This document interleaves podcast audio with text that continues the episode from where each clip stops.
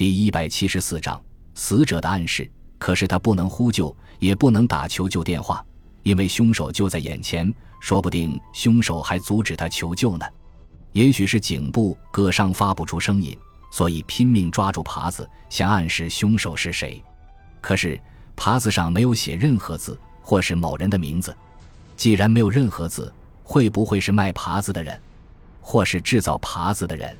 大概不是吧。如果是那样，凶手一定不放心，会设法销毁的。是一起去庙里的人吗？据说他是和四五个邻居太太一块去的。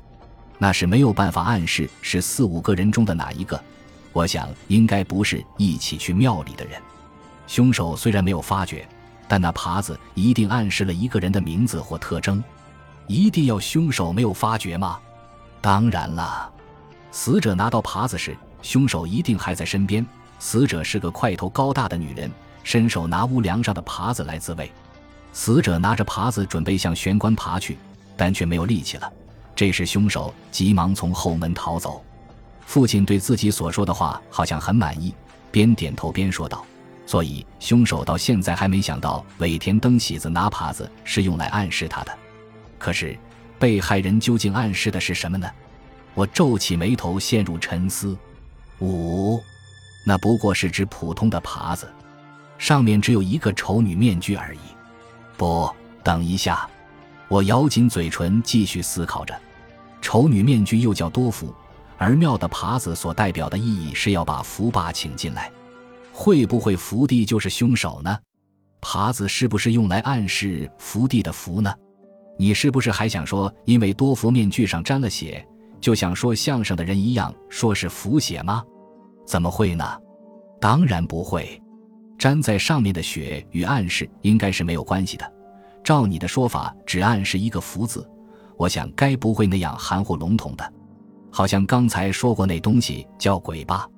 我没看到那东西，不过从你描述的情形看来，大概是鬼爸爸。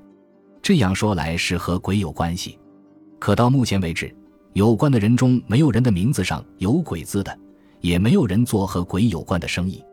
我不认为被害人知道这种耙子就叫做鬼吧。我想他的暗示应该和耙子名称没有什么关系。那会是什么情形呢？被害人四十九岁，大正末年出生，是在东京出生的吗？据说是的，好像是在下谷出生的。这么说，大概是在战前就和那庙宇有关了，而且关系密切。你想想看，那种人看到耙子会联想到什么？那就是死者所要暗示的，是什么呢？看到耙子，如果是男人，大概会联想到吉原，吉原。到目前为止，被害人的亲友中还没有叫吉原的呢。我是说，如果是男人，但是现在死者是女人，那么女人从那个耙子可以联想到什么呢？不明白。我只知道战后的那个庙，现在也是一样。看到耙子，联想到交养碎的发饰，或是那里特有的食物，如芋头或山楂片。芋头就像婴儿的头一样大。蒸熟后就用竹签串起来，山楂片就好像薄薄的一片饼干。在我小时候，您常买回来给我吃，不过我并不认为那东西很好吃。有过那样的事吗？不过山楂片是任何地方都有出售的。那么芋头呢？芋头和耙子一样，是那个庙的特产。有人称它是芋头，也有人叫它人头，有好几种称呼。可是，在东京并不叫芋头或大头。通常是说唐或头，写的时候就写唐之玉。唐之玉，东野？难道凶手是东野吗？我忍不住大声的说道：“我是那样想。”父亲闪闪发亮的眼睛好像很有信心，他点了点头说道：“如果尾田登喜子去拿那只耙子，能暗示的就是东野是凶手。可是由于尾田登喜子的死，东野也会受到损失呢。”一时冲动而起杀机时，往往不会想到利害关系吧？那是当然。尾田登喜子提了一百五十万现款，然后和某人准备一起吃鳗鱼饭。是的，那个打算和他一起吃鳗鱼饭的人，毫无疑问就是凶手。东野的家就在现场附近，能够替他的不在现场作证的，只有他那身体虚弱的太太。可是他曾在三点四十分时接了一个电话。三点四十分，在时间上足够他杀了人再回到家了。他不是就住在现场附近吗？也许杀了人再跑回家还不到三点四十分呢。东野在逃走时碰巧没有被别人看到，跑回到家又正好有人打电话来，这些大概都是偶然吧。偶然的情况固然是有可能，可是东野可能是要向被害人借钱，一定是第一次。被害人答应以后就准备了一百五十万元。东野来拿钱时，被害人登喜子就预备请他一起吃鳗鱼饭。到此为止，一切都还很顺利。然后发生什么事呢？我急忙问道。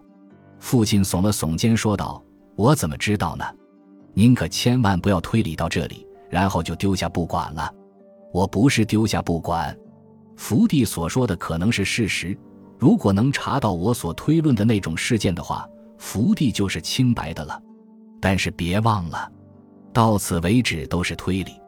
被害人到死还紧紧抓住耙子，是否为了暗示谁是凶手？这也是推理得来的。一路推理下来的结果，得到了杀尾田登喜子的人可能是东野的结论。到此为止，我对推理出来的情节还蛮有把握的，我也认为很有道理。这时候，他却缓缓摇了摇头，说道：“可是以后所发生的事就无法推理了。到底什么事情刺激了东野，使得他杀人？除了现场目击者，谁也无法知道。即使有目击者，说不定也无法了解其中缘故。可能只有东野自己知道了。不过……”如果想象不必负什么责任的话，倒还可以想象一番。您用想象的也可以。如果东野是凶手，他和尾田登喜子是不是有了肉体关系？我也是这么想。一个三十九岁年轻力壮的男人，太太又体弱多病，而那个女人虽是四十九岁，但女人四十一枝花。登喜子若没有一点桃色新闻，那就是他用某种方法去排解性欲。而对象就非东野莫属了，他的土地让他管理，但大权仍操在自己手中；他的身体也让他做适度的管理，但自己仍紧紧抓着权力。登喜子完全是在利用东野。您的想法是这样吗？嗯，东野可以说是管家兼难记。可是如果东野心里想不开的话，会很苦闷而且不满。就像沼气一样储存累积，即使能勉强的抑制，一旦因摩擦产生小小火花，就会引起爆炸的。也许被害人一句无心之言会成为导火线。这么说来，东野的太太可能知道丈夫杀了登喜子，有八成可能，她不会什么都不知道就替丈夫做伪证。东野太太是个体弱多病的女人，打扰这样一个女人，也许会令人感到不便。但防线的突破就在他身上了，然后接下来的事钱是否急需要那笔钱？父亲的表情和方才推理夹克、西服、套装时的表情明显不同，他的脸上呈现出极度的忧郁。所以，我决定今天的谈话到此就告一段落。我明天会去调查的。感谢您的收听，喜欢别忘了订阅加关注，主页有更多精彩内容。